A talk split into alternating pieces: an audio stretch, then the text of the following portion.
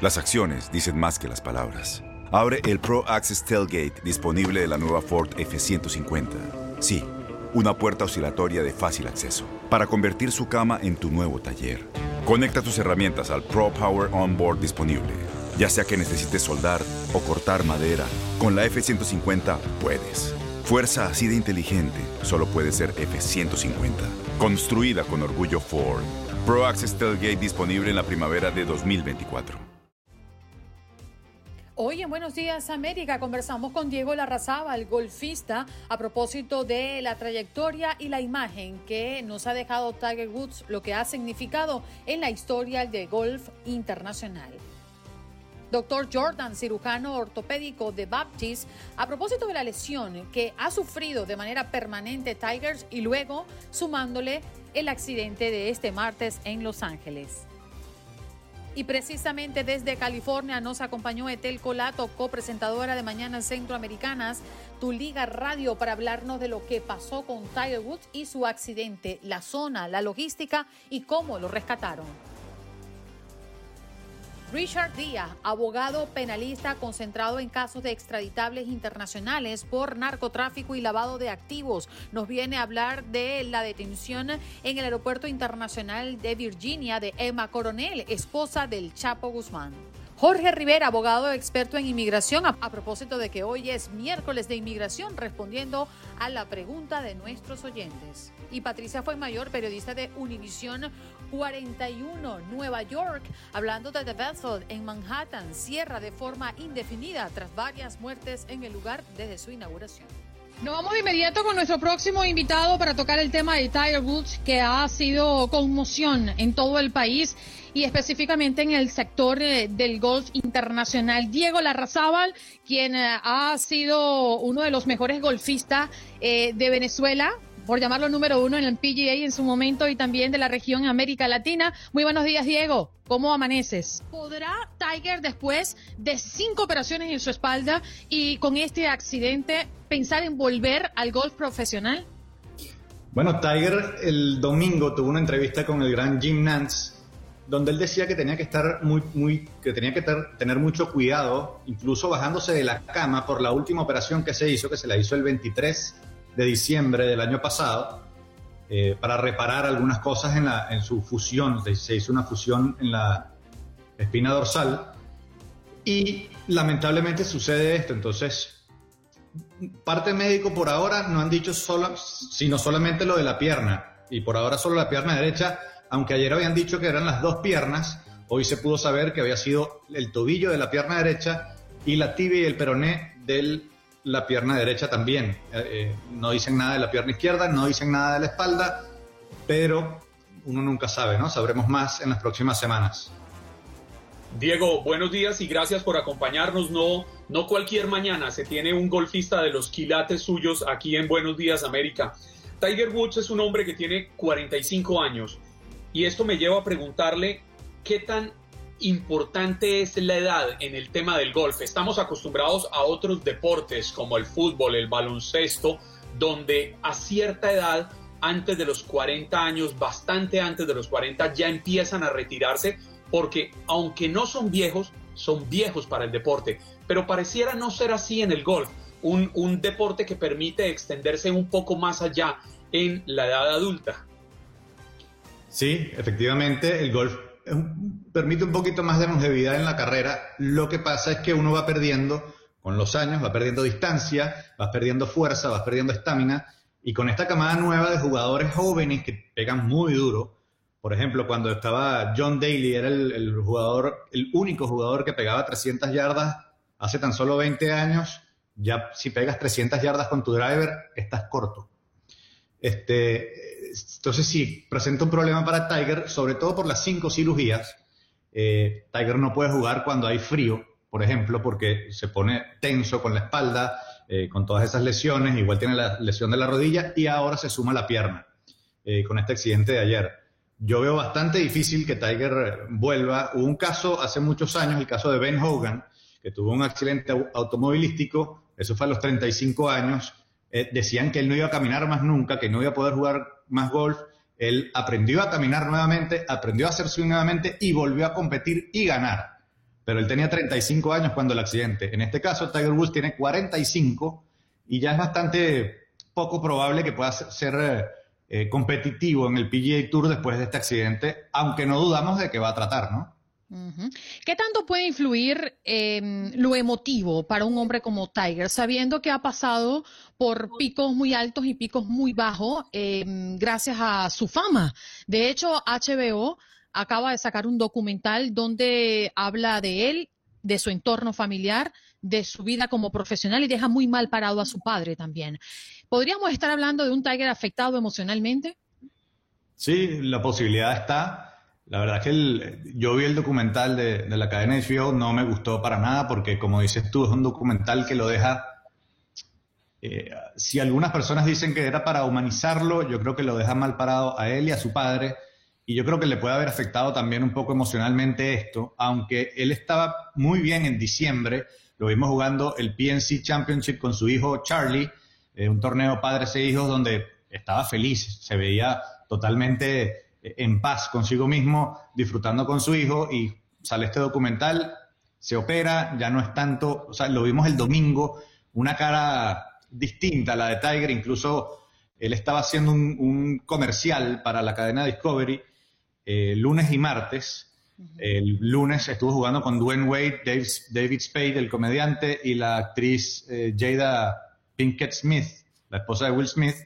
Ayer le tocaba el segundo día del shoot con Drew Brees, el quarterback de los Saints, y eh, Justin Herbert, el quarterback de los Rams, si no me equivoco. pero bueno, no pudo llegar, obviamente, por, por el incidente que tuvo decían el lunes que, Tiger no era, no era, no parecía estar cómodo, que estaba un poco afectado por su espalda, que no era, no era el Tiger de siempre. Eh, ya veremos qué, noticias nos trae este accidente. Esperemos que no sea nada malo en lo personal y que pueda recuperarse rápidamente el astro del golf. Diego, Anoche, eh, el expresidente Barack Obama, uno de los hombres más poderosos y más influyentes del mundo, escribió en su cuenta de Twitter un mensaje enviándole oraciones a Tiger Woods y pidiendo por su familia, pero además cerraba este mensaje con una frase que me llamó mucho la atención y dice, si hemos aprendido algo a lo largo de los años, es a no descartar a Tiger. Y es que si algo ha tenido Tiger Woods es que es una, un hombre que ha sabido reponerse a las difíciles adversidades, incluso a las dificultades que él mismo ha representado en su propio ascenso al triunfo, a convertirse en el número uno del mundo. Podríamos estar ante la posibilidad de ver un Tiger Woods que se presente como un gran hombre que es capaz de reponerse incluso a este nuevo impasse? Sin duda, eh, yo creo que sí. Eh, vamos a ver que Tiger va a tratar de hacer todo lo posible por volver, no solo por, por volver, sino volver a ser competitivo y ganar nuevamente. Ya vino una vez, eh, regresó una vez ganando el Masters del 2019, donde todos nos pusimos, nos, emocionamos mucho, ¿no? Volvió Tiger. pero después supimos que la, espalda no lo dejaba jugar tanto, que no iba, no iba a ser lo mismo de antes y ahora con esta pierna, a los 45 años, probablemente no pueda volver, eh, porque esta, esta, operación le pusieron una, eh, una vara de titanio en la tibia para poder estabilizar la pierna, además de los clavos y los tornillos en el, en el tobillo derecho. Eh, probablemente requiera de más cirugías para, para remover eso. Y bueno, vamos a ver cómo quedan los músculos, el, problema vascular que tuvo porque las fracturas fueron abiertas además. Entonces, no me queda duda de que va a ser difícil, de que va a ser largo, pero tampoco me queda duda de que él va a tratar de volver. Mm, Diego, no es lo mismo preguntarle a un médico sobre la lesión de Tiger o a un testigo del accidente todo lo que vio de Tiger que preguntárselo a un jugador de tu calibre, ¿no? Que lo has visto jugar por años, que has analizado también su juego, eh, que has vivido en carne propia lo que es ser golfista y lo difícil que es llegar a ese nivel donde ha llegado Tiger y recomponerse después de momentos adversos en su vida profesional y personal. ¿Qué significa Tiger Woods para el golf? Todo Tiger Woods fue el que cambió el golf, porque si bien habían jugadores como Niklos, como eh, Arnold Palmer, como, como Gary Player, que fue el pionero en, en, el fitness para los golfistas. El, golf, antes era un, deporte que era para los viejitos, para los gordos. Ya no es así. Desde que llegó Tiger ahora son todos atletas. Son todos atletas que además no es que son... Eh, son unos otros, de verdad, unos, unos atletas importantes los golfistas ahora. Y eso es gracias a Tiger. Gracias a Tiger tuvieron mucho las, bolsas en los torneos, los premios de los torneos profesionales. Y gracias a Tiger es que la, ha crecido mucho la audiencia del golf mundial, no solo en Estados Unidos, sino mundialmente. Tiger es un ídolo para mucha gente, sobre todo para esta nueva camada de jugadores que está surgiendo en el PGA Tour. Diego, lamentablemente tenemos que despedirte. El tiempo se nos ha agotado. Gracias por estar con nosotros, por abrir un espacio en tu tiempo y por hablarnos de este hombre que ha marcado un antes y un después en el golf internacional. Un abrazo para ti. Como dicen los grandes, la liga se gana partido a partido. Partido a partido. En Buenos Días América, Contacto Deportivo. Ya hemos venido conversando sobre mm, Tiger Woods, lo hemos puesto como pregunta del día, escuchando la opinión de usted, de nuestro oyente, a propósito de la figura y esa imagen que nos ha dejado Tiger Woods a lo largo de su vida profesional y personal. Y también hemos conversado con Diego Larrazábal, golfista, pues que mm, ha significado Tiger para el mundo del golf internacional. Ahora vámonos con el doctor Jordan, cirujano ortopédico de Baptist, pues para hablarnos de la lesión que ha tenido de manera permanente Tiger y qué significa este nuevo accidente para el mejor golfista de todos los tiempos o uno de los mejores golfistas de todos los tiempos. Muy buenos días, doctor Jordan. Gracias por estar con nosotros. Buenos días, muchas gracias por invitarme.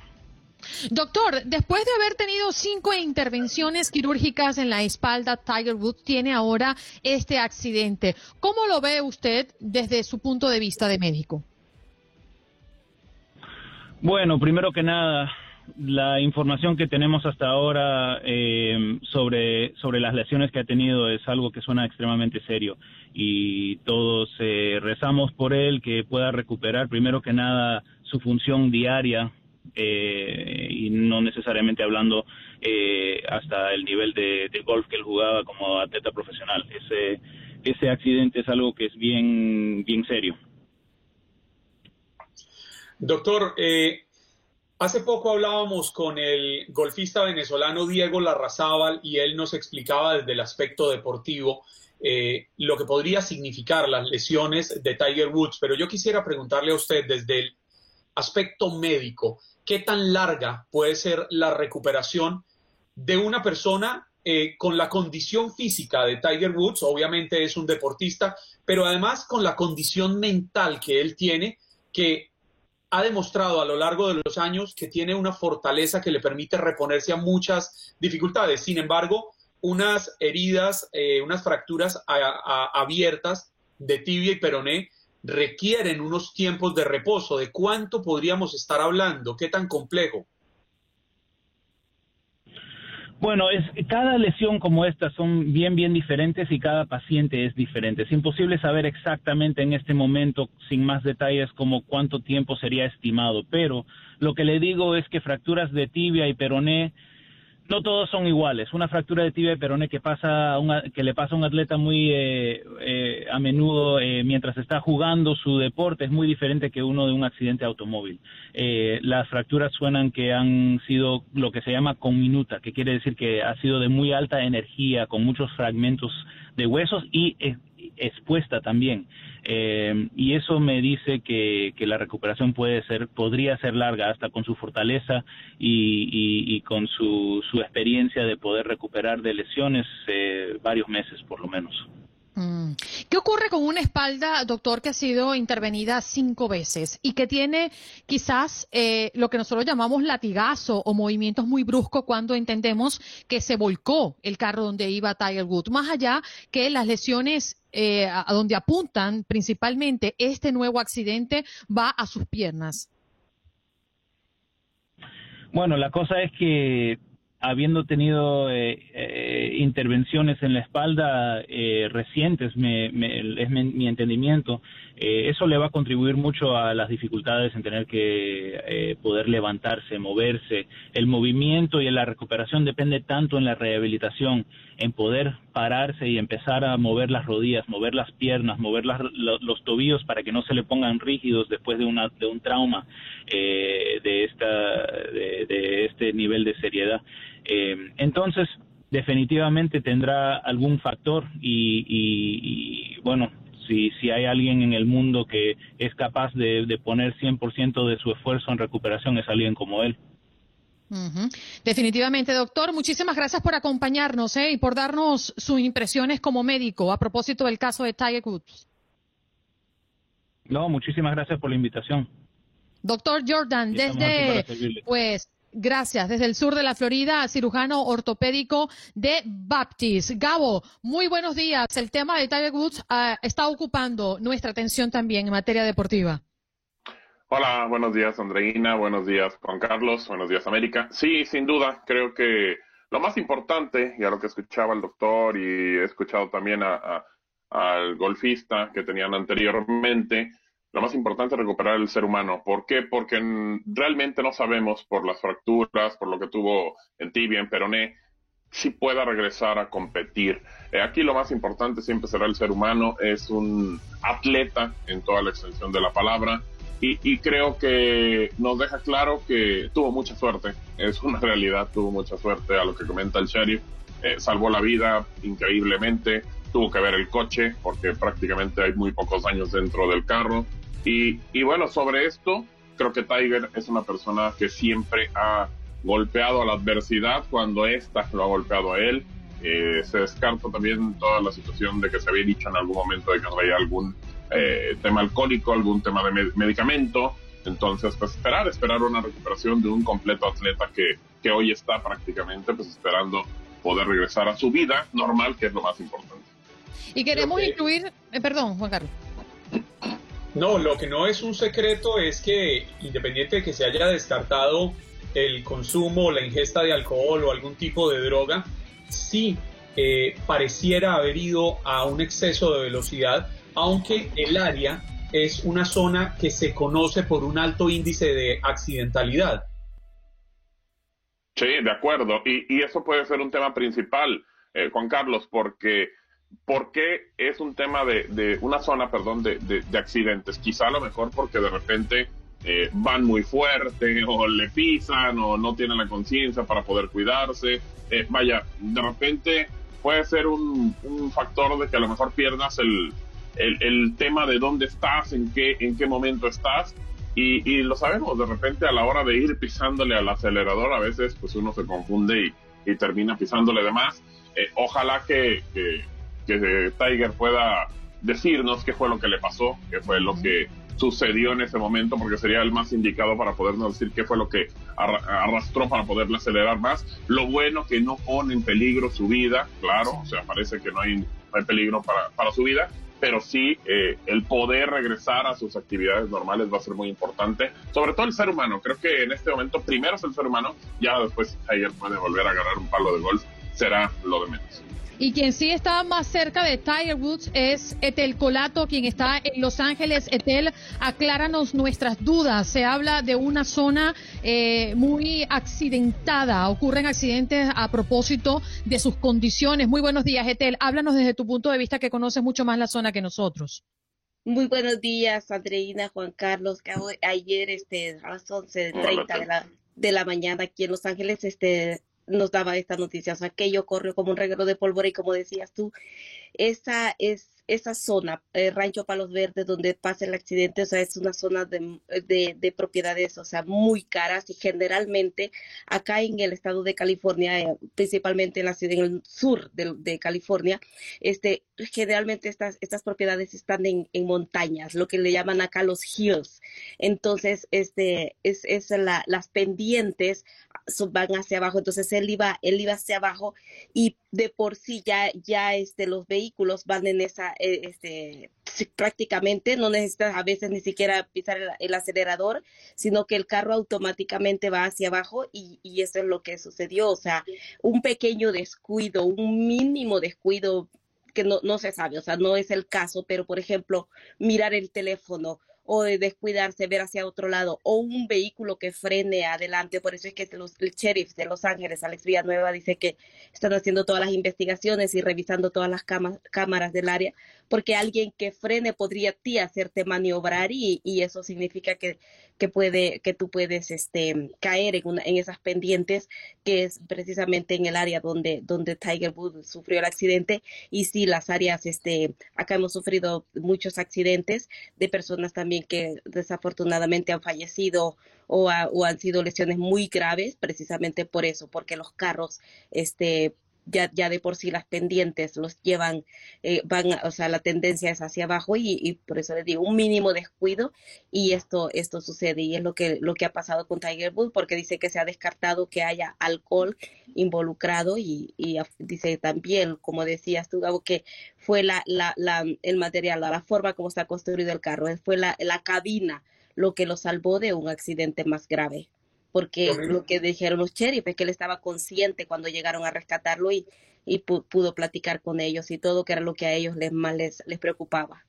Yo me imagino que ustedes, al igual que yo, ayer quedaron conectados con las imágenes en televisión de este carro al fondo de un barranco y el estado en el que quedó el vehículo. Y es imposible no pensar que aquí hubo una especie de milagro que nos permita estar hoy contando la historia de cómo Tiger Woods sobrevive a un nuevo accidente porque el carro quedó destrozado y reportaron las autoridades que él tuvieron que rescatarlo con esta práctica de especie de tenazas para sacarlo del vehículo, lo que demuestra el estado en el que quedaron las latas de, del automotor. Sí, temprana, a tempranas horas, cuando eso sucede, tipo doce y media, una de la tarde, hora de aquí de Los Ángeles, se hablaba de que él estaba en condición crítica que algunos voceros del hospital de Torrance, donde él fue llevado, ese, ese hospital, déjeme decirle que ese hospital es el, el mejor hospital acá de la zona para este tipo de traumas, para este tipo de heridas, y hasta allí está, hasta el hospital de Torrance es trasladado este Tiger Wood para, para que lo traten inmediatamente de, de, las heridas graves. Entonces, este sí se habla de, de sus piernas, que han sido, fueron las que más sufrieron el impacto, y estamos esperando hoy este, el reporte del médico, ya tenemos allí un reportero afuera del hospital para que nos dé el reporte, eh, si hay reporte médico a tempranas horas de la mañana, para que para informar cómo cuál es el estado de, de Tiger Woods, porque es solamente a través de ellos que nosotros podemos enterarnos cómo va evolucionando sus heridas y cómo él también su ánimo, porque recordemos, este, afortunadamente de este accidente, Recordemos que hace cuántos años, cuando él tuvo el accidente también, cuando aparentemente huía de, un problema familiar con su esposa, en esa ocasión él quedó inconsciente en ese accidente. Entonces, y, cuando, y cuando tuvo el accidente aquel que se lo adjudicó a medicamentos que usaba para calmar un poco los dolores. Gabo, querías decir algo, disculpa que te interrumpí. No, no, no, todo bien, eh, André. Nada más comentarle a Etel porque toca un punto muy, muy importante. Creo que, que esto que mencionas de, de, que tuvo problemas con su familia y de repente también eh, el otro accidente, eh, estaba en un hotel. Eh, ¿Qué se sabe de, que, de qué estaba realizando Tiger? También dicen que estuvo a punto de chocar con un director de televisión esa misma mañana al momento de salir del hotel. O sea, de repente estaba presionado, estaba, sabemos algo más de lo que pudiera darnos este indicios de por qué salió de esa manera Tiger. Hasta este momento, o sea, te digo, son las autoridades solamente hablaron ayer del rescate. Ayer hablaron de, la llamada que reciben del, del 911 y cuando ellos llegan al lugar y lo rescatan y luego como él está consciente, y, obviamente no tan pronto lo miran, saben que se trata de Tiger Woods, es lo único que se sabe hasta el momento. Si se supo de ese tal vez de ese accidente que, que, de que libró más temprano, entonces eso nos dice de la, de la situación de que quizá anímicamente es lo que les digo, un mínimo descuido. Claro. El cerebro por otro lugar, o sea, podría, puede causar una tragedia. Eso cambia todo. Exacto. Etel Gabo, vamos a continuar enlazados con nuestra gente que está aquí súper activa en nuestro chat de Facebook Live. Hacemos una pausa al aire y ya regresamos. Boost Mobile tiene una gran oferta para que aproveches tu reembolso de impuestos al máximo y te mantengas conectado. Al cambiarte a Boost, recibe un 50% de descuento en tu primer mes de datos ilimitados. O, con un plan ilimitado de 40 dólares, llévate un Samsung Galaxy A15 5G por $39.99. Obtén los mejores teléfonos en las redes 5G más grandes del país. Con Boost Mobile, cambiarse es fácil. Solo visita boostmobile.com. Boost Mobile, sin miedo al éxito. Para clientes nuevos y solamente en línea, requiere AroPay. 50% de descuento en el primer mes requiere un plan de 25 dólares al mes. Aplican otras restricciones. Visita para detalles. Día 36 de Joe Biden en la presidencia. ¿Cómo va su agenda?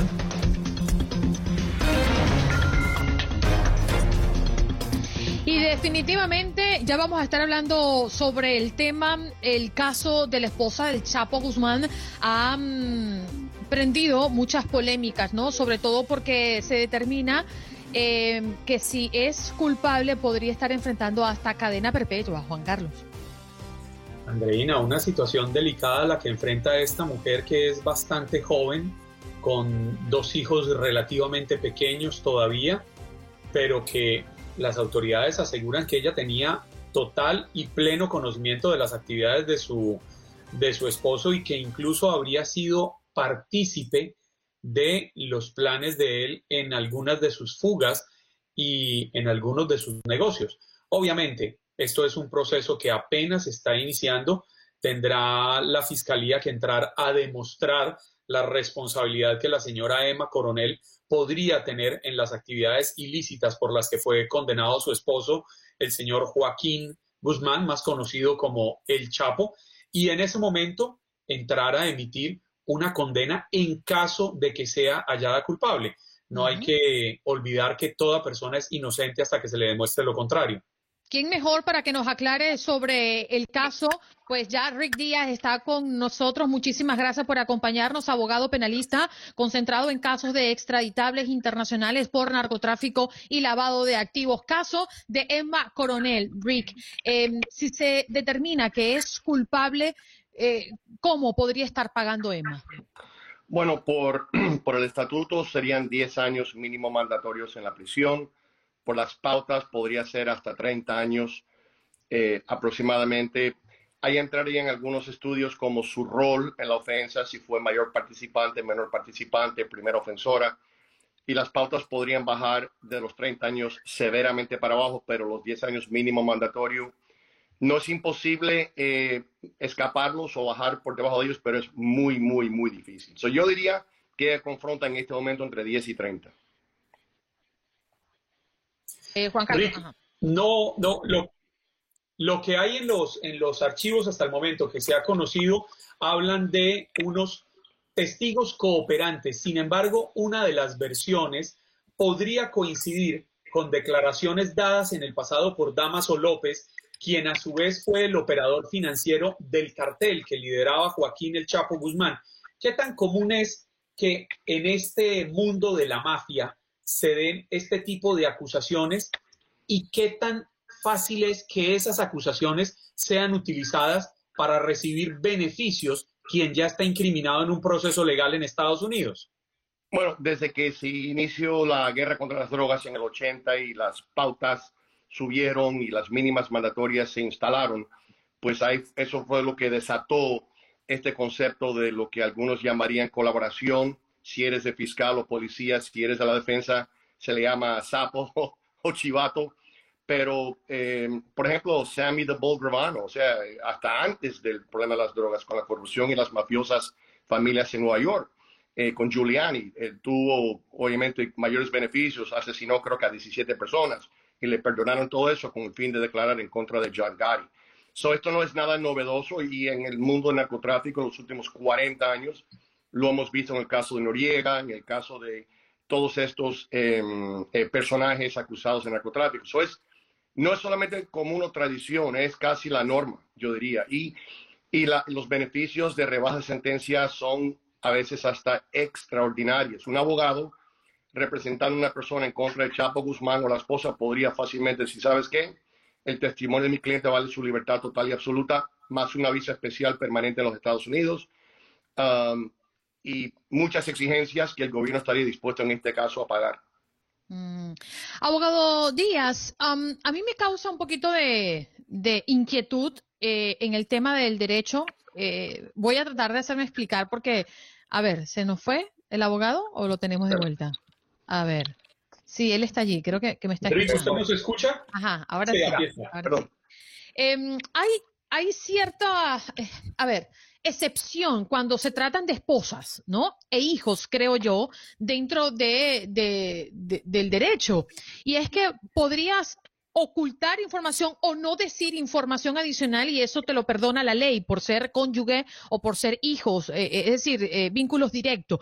para que me explique un poco eso, no, no, sé cómo explicarlo realmente porque no conozco los términos en derecho, pero sí hay ciertos em, ciertos datos que podría un cónyuge este ocultar y no ser penalizado por eso. Desafortunadamente el audio eh, se ha entrecortado. Si me puedes repetir la pregunta a ver si podemos. Permítame, permítame, Andreina. Eh, Rick, lo que quiere, lo que quiere plantearle Andreina es que en las normas, eh, en las leyes está contemplado que cuando una persona es condenada, su familia, hasta en algunos países hablan de hasta tercer grado de consanguineidad, no tienen la obligación de declarar en contra de ellos. La pregunta es, ¿hasta qué punto es no declarar o en qué punto se puede un familiar convertir en copartícipe de unos hechos delictuales. Gracias, Juan Carlos. ok, gracias. No, ahí te escucho.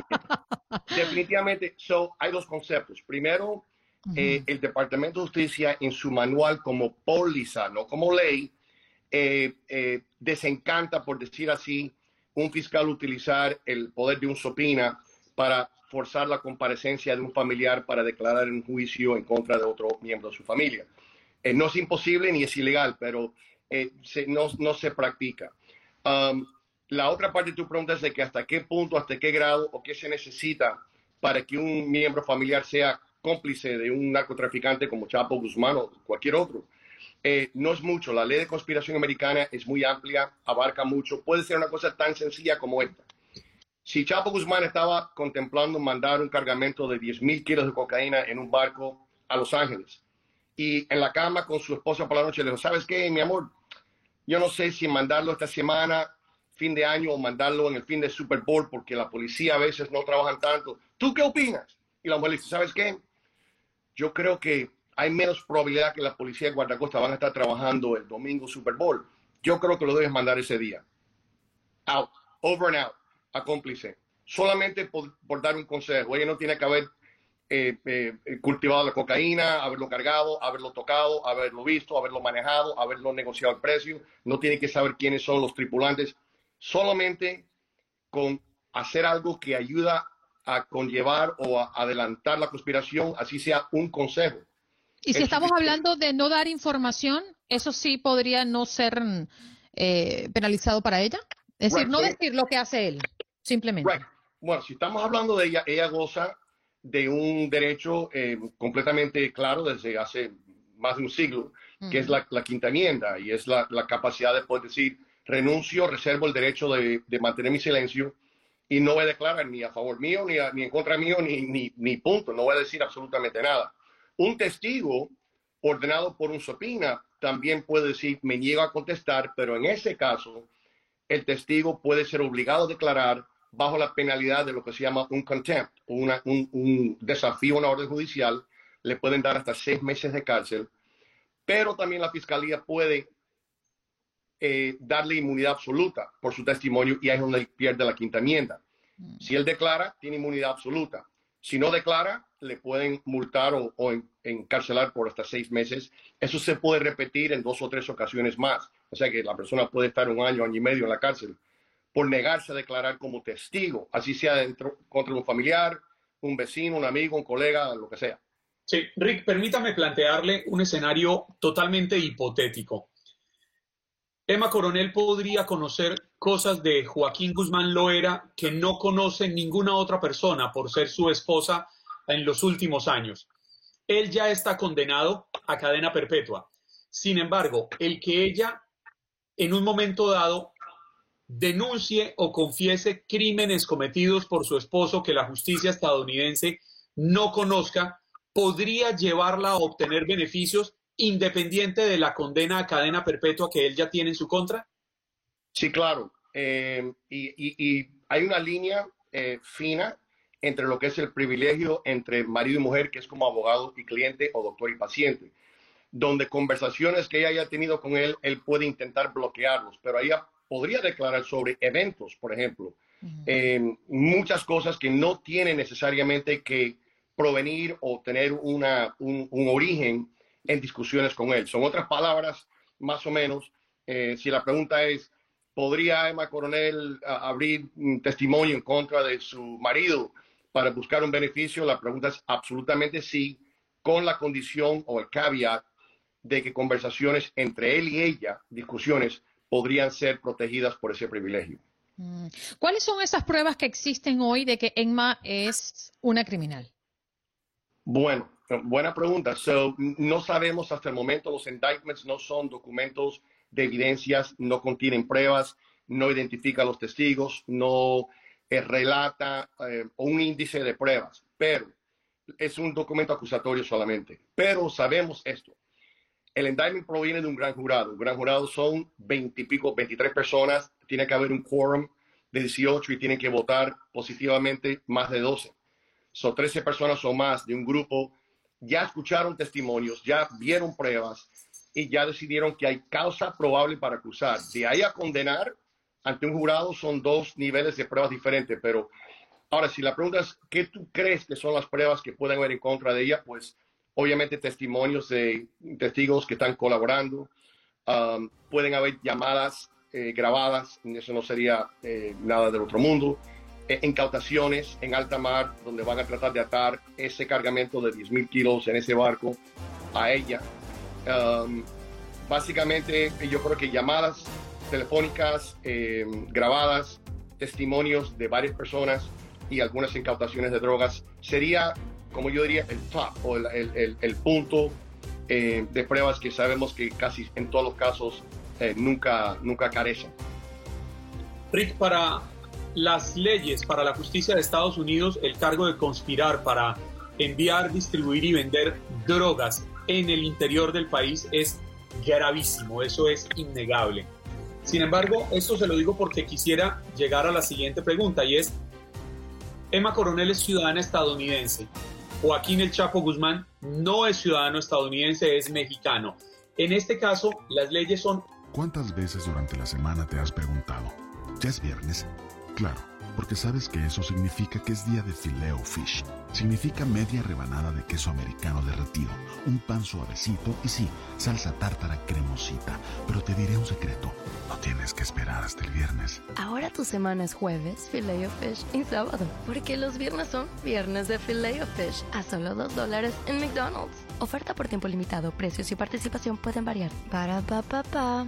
La extensión de contrato del dominicano Fernando Tatis Jr. con los padres de San Diego por 14 años y 340 millones de dólares le robó la arrancada al sprint training del béisbol de las grandes ligas. 340 millones con 14 campañas, es una renovación espectacular y además es un pelotero con el que se conecta, que tiene colorido, que tiene carisma. Antonio de Valdés, Enrique Burak y un servidor Luis Quiñones. Busca el podcast de El Diamante ya disponible en Spotify, Apple Podcast, Google Podcast, en Euforia y en TuneIn.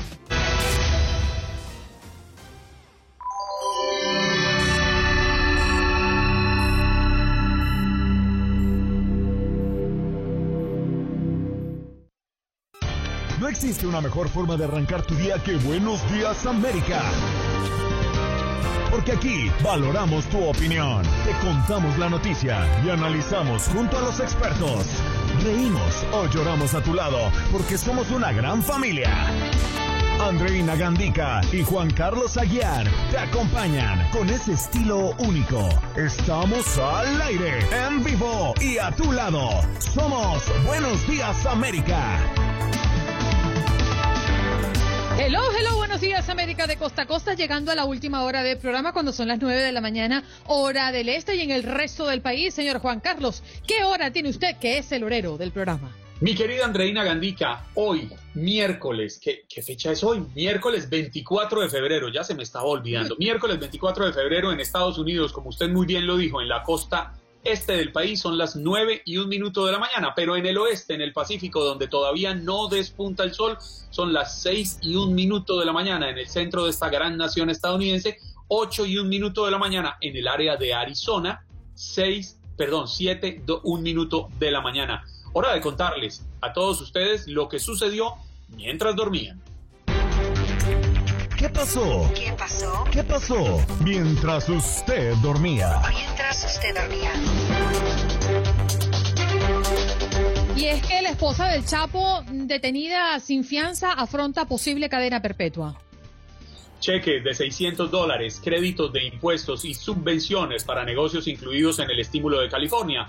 La legislatura californiana aprobó un paquete de asistencia propuesto por el gobernador para millones de residentes, incluyendo los indocumentados, que entregaría créditos de impuestos a algunas familias de bajos ingresos, pagos únicos a las personas que declaran impuestos con un número ITIN y apoyos financieros a los pequeños negocios. Estados Unidos condenó los abusos a los derechos humanos en Venezuela, Nicaragua, Cuba e Irán y pidió la liberación de la de Alexei Navalny en Rusia aprueban el pago héroe para trabajadores de supermercados en el condado de Los Ángeles. La Junta de Supervisores, de Supervisores del condado aprobó la ordenanza que exige un pago de 5 dólares adicionales para trabajadores de supermercados y farmacias en algunas zonas del condado muy afectadas por la pandemia.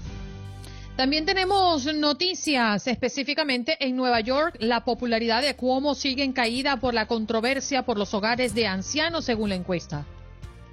Y hablando de la costa este, tiroteo en el suroeste de Miami-Dade deja a dos adolescentes baleados. De acuerdo con la policía, los adolescentes de 16 y 17 años se encontraban en un carro cuando les dispararon desde otro vehículo en el suroeste de este condado de Florida. Las dos víctimas fueron transportadas a un hospital cercano.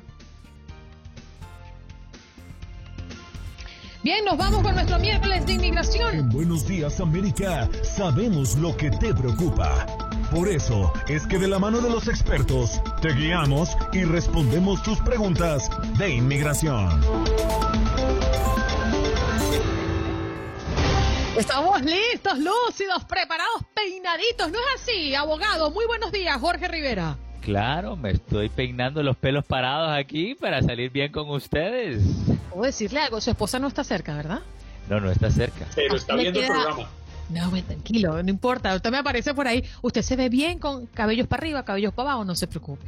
Gracias, gracias. Es que a ella, como en Brasil, el estilo del pelo es más largo para los hombres, entonces a ella le gusta que esté ahí como medio suelta. bueno, vámonos. al, abogado, al abogado Jorge Rivera sí le dice que se ve bien con los pelos parados, con los pelos caídos. A mí, Jorge, solo me dice que me veo bonito por dentro. No O sea, cuando, cuando usted le dicen, usted como abogado, que me imagino es experto en el juego de las palabras, porque los, los estudiosos de las leyes tienen que aprender a manejar muy bien el vocabulario, esto es por ley de descarte.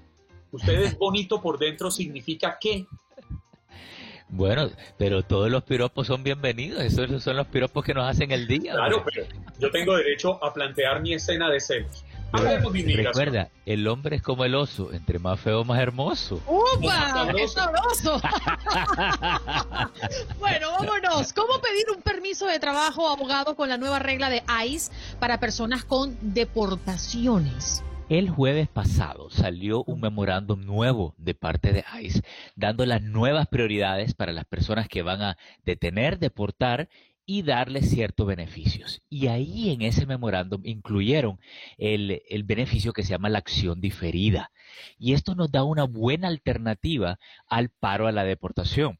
¿Por qué? La acción diferida se puede pedir por correo, no hay que mandar el pasaporte y si te la aprueban te lleva a un permiso de trabajo. Así que esta es una nueva puerta que se nos abre para personas que tienen el récord completamente limpio, pueden intentar pedir este beneficio.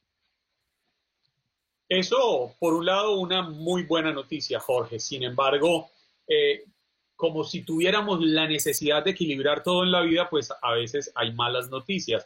Y es que un juez federal suspendió indefinidamente la moratoria de 100 días a las deportaciones impuesta por el gobierno de Biden.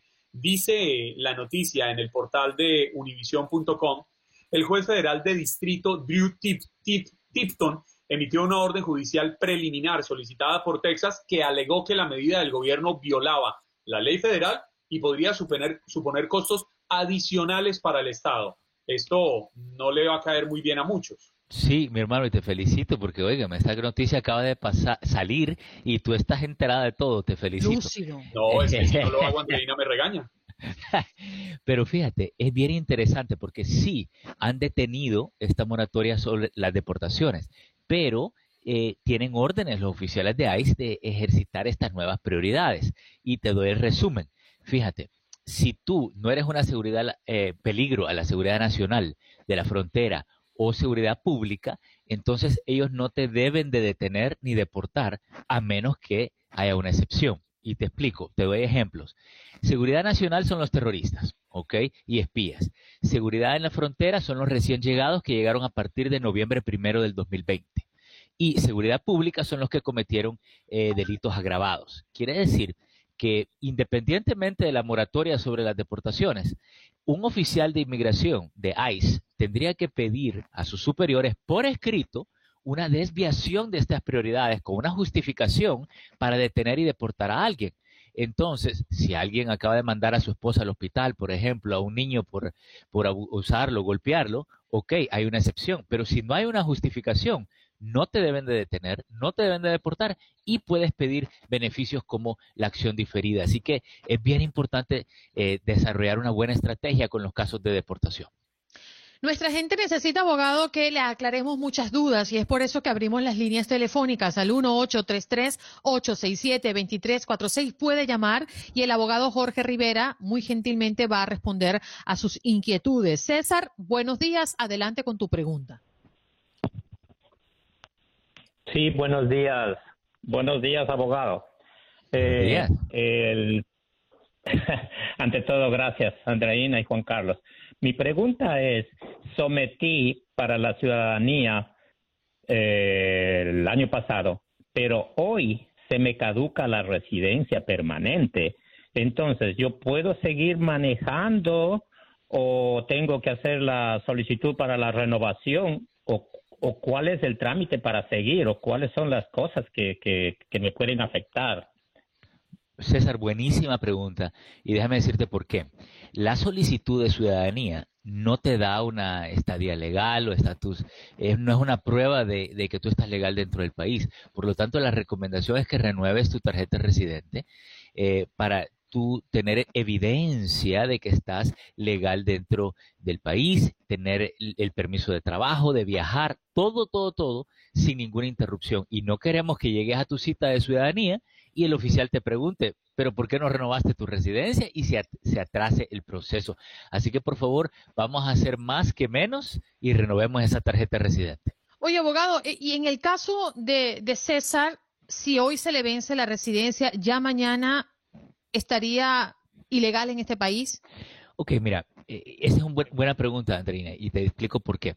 La residencia no se cancela porque se te expira la tarjeta. Lo único que se te ha expirado es la tarjeta. El, o sea, él sigue siendo residente sin interrupción. La tarjeta la renovamos por si un empleador le llega a pedir la prueba y evitamos cualquier despido, si surge una emergencia en su país y tiene que viajar de un día para otro. Y bueno, el día que llegue la entrevista tendría la tarjeta expirada el recibo que la renovó, que ahora extiende automáticamente esa tarjeta y no hay ninguna excusa para trazar su caso. Eugenio, tu pregunta, adelante. Muy buenos días, doctor. Insisto, tengo un amigo centroamericano que tenía TPS, pero voluntariamente regresó a su país. Eh, con el nuevo gobierno encabezado por, eh, por Joe Biden eh, y, la, y, la, y la nueva ajustes que van a hacer, por decirlo así, de darle amnistía a más de 11 millones de personas indocumentadas, ¿podría él tener algún beneficio aún saliendo voluntariamente de los Estados Unidos si se llega a legalizar y se le llega a, dar eh, la legalización a los que han tenido TPS, pero él regresó? ¿Podría él tener algún beneficio de poder regresar a los Estados Unidos? Eh, con ese cambio, si llegara a surgir? ¿Qué diría usted, eh, doctor? Bueno, eso estaría por verse. Tendríamos que ver el proyecto de ley que se apruebe en su versión final, pero generalmente es un requisito para estas propuestas que la persona esté dentro de los Estados Unidos. Y si él viajó sin un permiso de viaje, se canceló su TPS. Así que, pues dudo mucho que él vaya a calificar para una reforma migratoria si se canceló el TPS, viajó sin permiso y está fuera del país en el momento de que esto vaya a ser aprobado. Fernando, con tu pregunta. Gracias, Eugenio. Adelante, Fernando, tu pregunta. Muy buenos días a todos allí en la mesa. Mi pregunta es bien básica. Ah, yo tengo un hijo ciudadano que tiene, acaba de cumplir sus 20 años. Entonces, en mi conocimiento, yo sé que hasta los 21 puedo aplicar para que ellos, para que él pueda hacer algo por mí y mi esposa. Pero la pregunta es, ¿puedo hacer algo antes para ir adelantando papeleo o tengo que esperar hasta que él cumpla los 21 años? Bueno, aquí dos cosas. Eh, pueden preparar el caso, puede tenerlo todo listo eh, con su abogado, por ejemplo, cualquier cosa nosotros le podemos ayudar y generalmente demora meses reunir todos los documentos, especialmente los de la carga pública que todavía no los han quitado. Ahora, lo único concreto que sí pudiera hacer antes de los 21, si él le interesa entrar a las Fuerzas Armadas, pudiera entrar eh, y ahí al estar activo le dan un permiso de trabajo, entrada legal y estadía legal a los familiares como los padres o las madres. Jorge, tenemos una pregunta que nos plantea Liliana Patricia Pinzón a través del chat. Mi hijo debe renovar ahora mismo el DACA y no le ha llegado la carta para hacerlo. ¿Qué hacemos? No espere la carta para renovar el DACA. Esa carta puede ser que llegue, puede ser que no llegue. Eh, básicamente, la recomendación es que a más tardar, cuatro meses antes que se le vaya a vencer el DACA, haga la renovación. Importantísimo. Osmi, estás en la línea. Adelante con tu pregunta. Sí, mi pregunta para el abogado es, yo soy salvadoreño.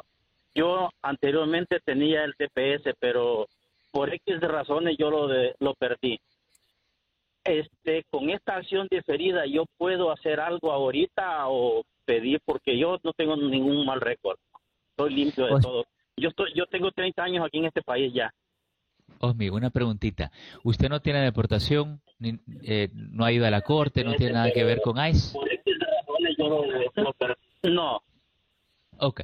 Mira, esta acción diferida de la que estamos hablando el día de hoy es para personas que están amenazadas con algún tipo de deportación, están en la corte, están detenidos o tienen una orden final. Eh, esto no es para los 11 millones de personas. Hay una acción diferida para, los, para los 11 millones, pero no califica a todo el mundo. Es por razones humanitarias. Si tienes una esposa, padres, hijos que están severamente enfermos, entonces sí se puede pedir la acción diferida eh, y bueno, buscamos que la persona al mismo tiempo califique por, la ley de 10 años para tener un plan B si llegan a negar el caso. Así que esta, este cambio no es para ti, el que acabamos de mencionar hoy, solo es para personas que lo van a pedir la acción diferida ante ICE, o sea que tienen alguna amenaza de deportación. La última pregunta. Otra este, pregunta desde el chat. ¿Aló? Sí. ¿Cómo puedo yo eh, averiguar si no tengo deportación o... Ok, aquí la pregunta, bueno, podemos chequear tu número de alien que te dieron cuando te, te, dieron el TPS. En tu tarjeta vieja de permiso de trabajo y en todos tus papeles del TPS aparece el número de alien. Y también tendríamos que ver si tuviste contacto en la frontera, en alguna redada o en la Corte de Inmigración. Si no tuviste ningún contacto, tu único número va a ser el TPS y podemos chequear ese, ese número de alien eh, llamando a la corte o buscando en el Internet la página del estatus del número de alguien ante la Corte de Inmigración. Mm, Una pregunta de nuestro oyente Marco Sánchez a través de nuestra página de Facebook Buenos Días AM. ¿En qué puede afectar el delito de parafernalia a la hora de aplicar para la residencia permanente? Oh, interesantísimo. Eh, el parafernalia es cuando tú tienes artículos que se ocupan en el consumo de drogas. Entonces, eh, generalmente va a ser un eh, delito menor eh, y debería de tener un perdón porque cuando se trata de drogas, lo único que te perdonan es un delito de menos de 30 gramos de marihuana. Así que me gustaría ver exactamente qué es lo que dice ese reporte de la policía y ver en qué estado está, porque las leyes criminales hay que considerar las leyes estatales antes de poder evaluar si va a calificar para un perdón. Pero, pero buena pregunta. Lo, lo, despedimos porque usted tiene que marcharse. Nos disculpamos con todas las personas que están en el chat. Acostumbramos a usar este espacio siguiente para responder a sus preguntas, pero el abogado tiene un compromiso con sus clientes y tiene pues que estar allí para atenderlos. Gracias, abogado. ¿Dónde podemos conseguirlo? Sí, me pueden llamar al 888-578-2276. Cantadito como le gusta a Juan Carlos. 888-578. 2276. Muchas gracias, abogado. Hoy es miércoles de inmigración y ustedes nos acompañan. Pausa y regresamos ya. Bueno, vámonos de inmediato con nuestra próxima invitada. Bueno, no, ella es parte de la casa, es la maracucha que yo más quiero. Patricia fue mayor, muy buenos días, periodista desde Nueva York. ¿Cómo estás, Pati? Muy buenos días, Andreina. Un abrazo grande para todos. Este, gracias de verdad por invitarme. ¿Cómo están ustedes por allá en Miami, el calorcito? Bueno, estamos bien. Ni, tan, ni tan. ni tan calorcito. Tú tienes que saber que esos 60 grados de los que ustedes se quejan es la temperatura más sabrosa del mundo y que nosotros decíamos, ahorita aquí todo el mundo está haciendo fiesta porque salió el sol, imagínate tú. Salió el sol, te vamos a cantar esa salsa. Oye, Patti, por cierto, y hablando de cosas serias y curiosas a la vez, ¿no? Porque mm, uno de los grandes atractivos eh, en los últimos meses había sido una mm, estructura que se había levantado en Manhattan, pero luego cierra de forma indefinida tras varias muertes en ese lugar desde su inauguración. Háblanos un poquito de qué se trata.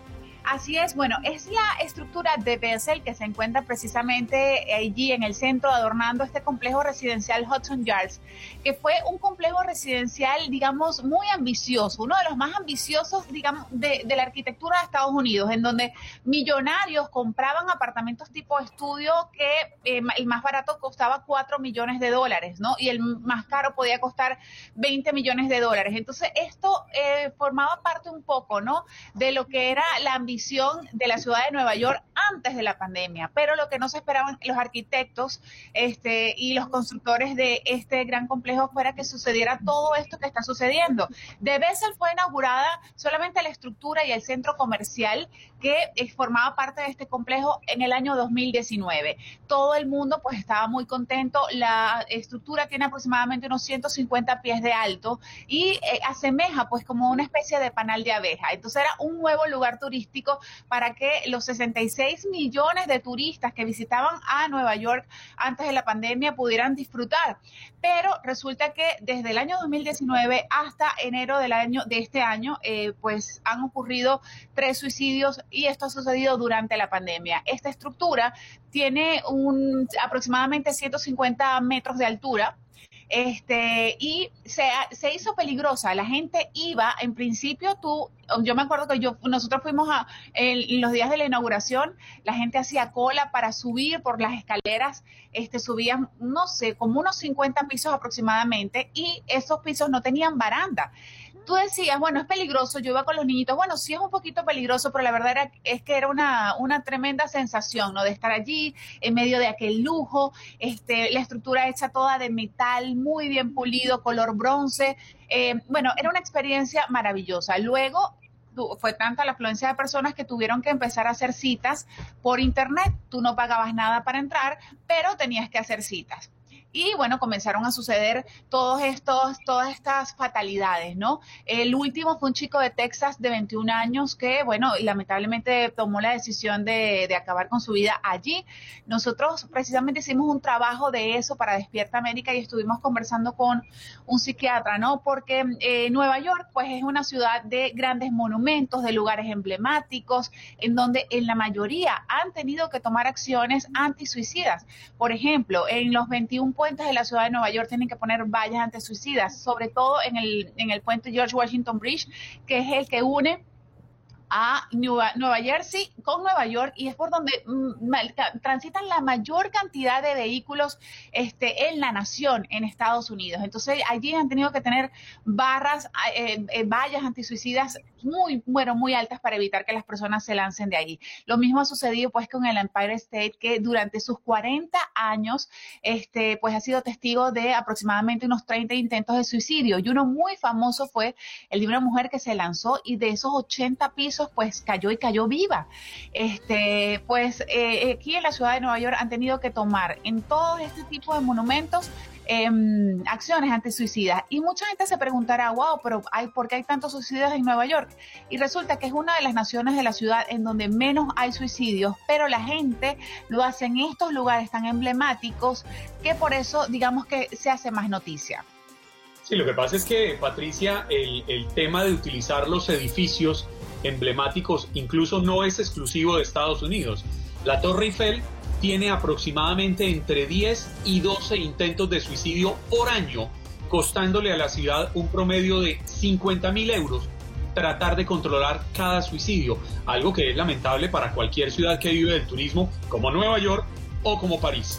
Patricia, tenemos que hacer una pausa, quédate con nosotros, vamos a estar unos minutitos más contigo para compartir con toda nuestra gente también, escuchando y viendo nuestro programa a través de nuestro Facebook. Gracias por escuchar el podcast de Buenos Días América. Recordándote que en las redes sociales puedes conseguirnos en Facebook como Buenos Días AM, en Instagram Buenos Días América AM y este nuestro podcast todos los días, un podcast nuevo. Boost Mobile tiene una gran oferta para que aproveches tu reembolso de impuestos al máximo y te mantengas conectado. Al cambiarte a Boost, recibe un 50% de descuento en tu primer mes de datos ilimitados. O, con un plan ilimitado de 40 dólares, llévate un Samsung Galaxy A15 5G por $39.99. Obtén los mejores teléfonos en las redes 5G más grandes del país. Con Boost Mobile, cambiarse es fácil. Solo visita boostmobile.com. Boost Mobile, sin miedo al éxito. Para clientes nuevos y solamente en línea, requiere AroPay. 50% de descuento en el primer mes requiere un plan de 25 dólares al mes. Aplican otras restricciones. Visita Boost mobile.com para detalles.